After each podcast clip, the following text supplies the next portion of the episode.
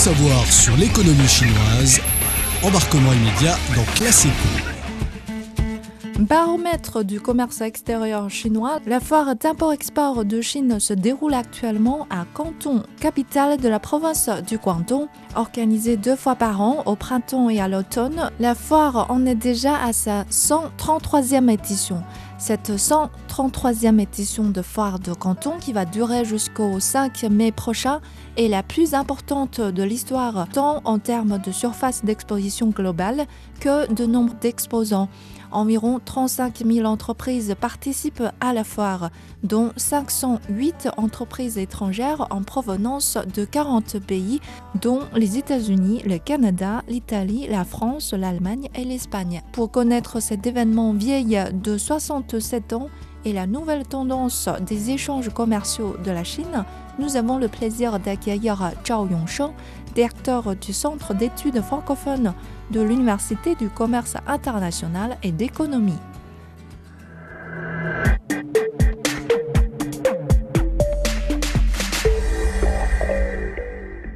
La foire de Canton est considérée comme euh, baromètre du commerce euh, extérieur chinois.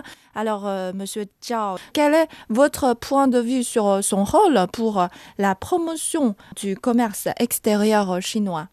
Ce genre de foire ou d'exposition hein, sont en fait ultra importants. Hein pour la Chine, une économie basée sur les exports, notamment dans cette période post-Covid. Personnellement, je viens de faire une, une, mission dans la province du Guangdong. Je peux bien ressentir et ressentir hein, ce genre d'atmosphère de reprise économique et commerciale. Euh, la population locale et même les entreprises locales aussi sont prêtes hein, déjà à faire décoller leur euh, commerce extérieur hein, dans un proche avenir. Quoi. Vous sentez déjà cet enthousiasme euh, de toutes euh, ces personnes qui sont très motivées pour euh, booster le commerce extérieur chinois. Maintenant, on va aussi voir un chiffre, puisque des données officielles indiquent qu'au cours du premier trimestre de cette année, les importations et exportations de marchandises de la Chine ont augmenté de 4,8% en glissement annuel. Donc, selon vous, comment se porte notre commerce extérieur et quels sont euh, les défis à l'heure actuelle? Oui, euh, en, fait, c'est dans l'ensemble euh, le commerce extérieur chinois marche bien. Mais bon, il ne faut pas comparer avec les périodes avant la Covid. Donc, il faut être réaliste, moi, personnellement, je pense. Hein. Donc, c'est surtout pour le premier trimestre. Donc, enfin, les, chiffres sont, sont là. Je pense que c'est encourageant. Hein. ça montre le premier pas euh, de reprise économique et commerciale, hein. Sachant qu'on vient d'ouvrir les frontières. Hein. Mais bon, il y a toujours, euh, il y a toujours un mais. Hein. On a aussi le défi, euh, le grand défi, la baisse et même le manque au moins partiel des commandes. Alors ensuite, la délocalisation des manufactures à capitaux mixtes vers les pays et régions concurrentielles alors, bien sûr, cette vague euh, un, euh, un peu exagérée hein, par certains euh, analystes occidentaux, mais il y a quand même une vague partielle de délocalisation.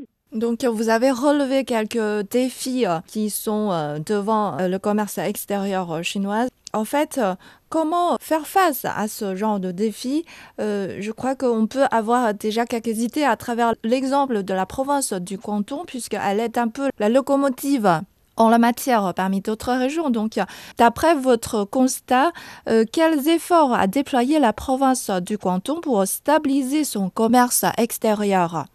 Oui, tout à fait. La province du Guangdong, ou plus généralement parlant, le delta de la rivière des Perles, est l'un des centres d'export hein, de la Chine les plus animés. Hein, ça, euh, tout le monde le sait.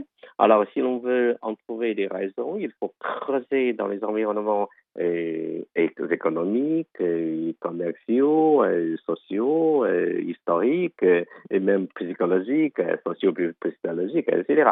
Alors, moi, j'ai rencontré cette fois, et avant aussi, hein, c'est-à-dire pas mal d'exécutifs. Hein.